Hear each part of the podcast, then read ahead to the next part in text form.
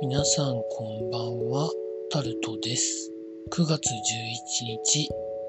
日曜日です。今日も時事ネタからこれはと思うものに関して話していきます。台風12号が先島諸島あたりから石垣島付近に近づいてるので気をつけてください。続いて、沖縄県知事選挙が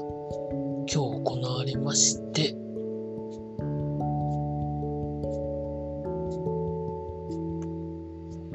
玉城デニー氏が再選をということで記事になってました。まあ、いろいろあるんでしょうけれど、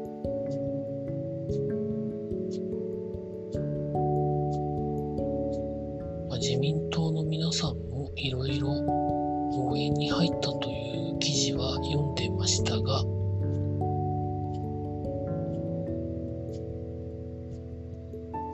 今回オール沖縄みたいなことは機能したんでしょうかね。よくわかりませんけど。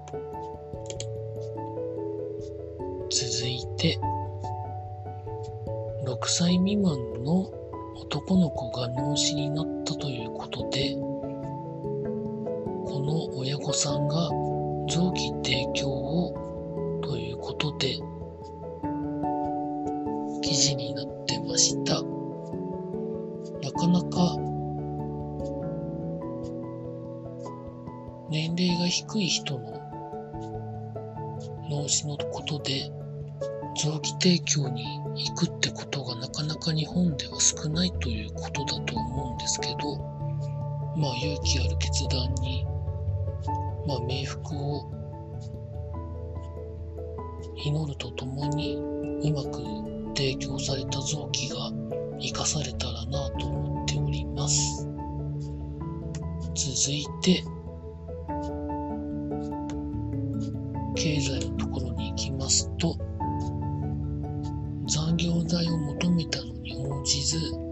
退職届を出せとパワハラをした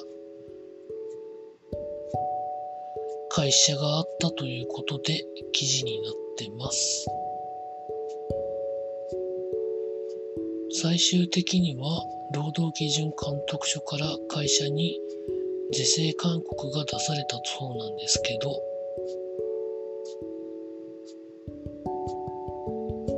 なんでこんなことになってしまうんでしょうか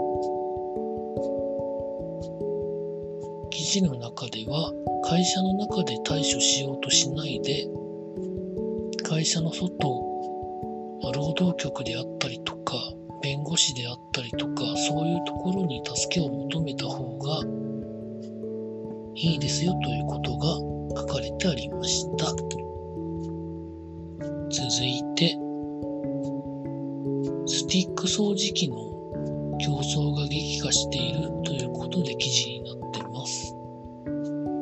従来のいわゆる吸い込み口となんかホースがつながってその後ろになんか吸い込むゴミを貯めるところがあるものからスティック型の方の出荷の方が増えているそうです。それで競争が激化してるそうなんですけど、私は基本的にスティック掃除機にあんまりいい思い出がなくてですね、使って1年ぐらいで壊れるとか、そういう体験を何回かしたので、現在使っているのは従来のやつなんですけど、良くなったら良くなったで買いたいなと思ったりもします。続いて、ポーツのところに行きますと、いろいろあったわけですけど、オートレースの森克行選手が復帰だけはしたいというふうに語ったということで記事になってます。昨年1月のレース中の事故で、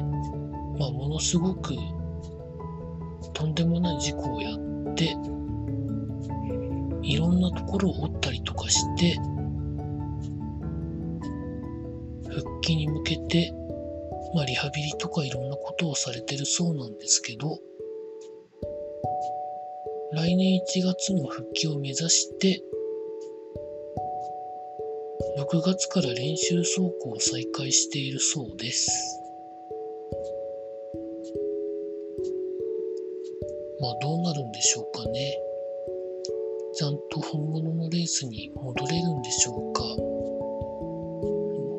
事故のあった時には、まあ日常生活がどうなのかというくらいまで言われてたことを考えると、よくここまで回復してきてるよねというふうには思うんですけど、ど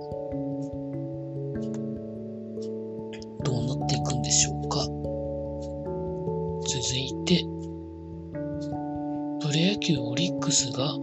わずか20時間で首位から転落ということで記事になっています。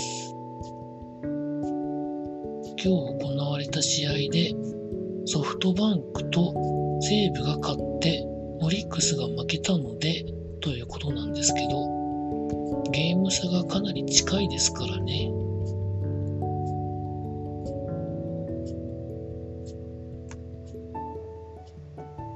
まあなるようにしかならないんでしょうけど。ということで続いて。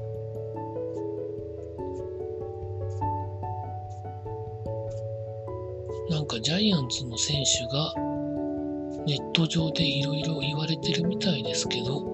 スポーツ紙はそれについて取り上げてないということが記事になってたんですけど、まあどのくらい大きな影響力があるかだけですよね。まあそれで頑張って報道したらもしかしたら取り上げるかもしれませんし、まあ、黙っとくのかもしれませんし、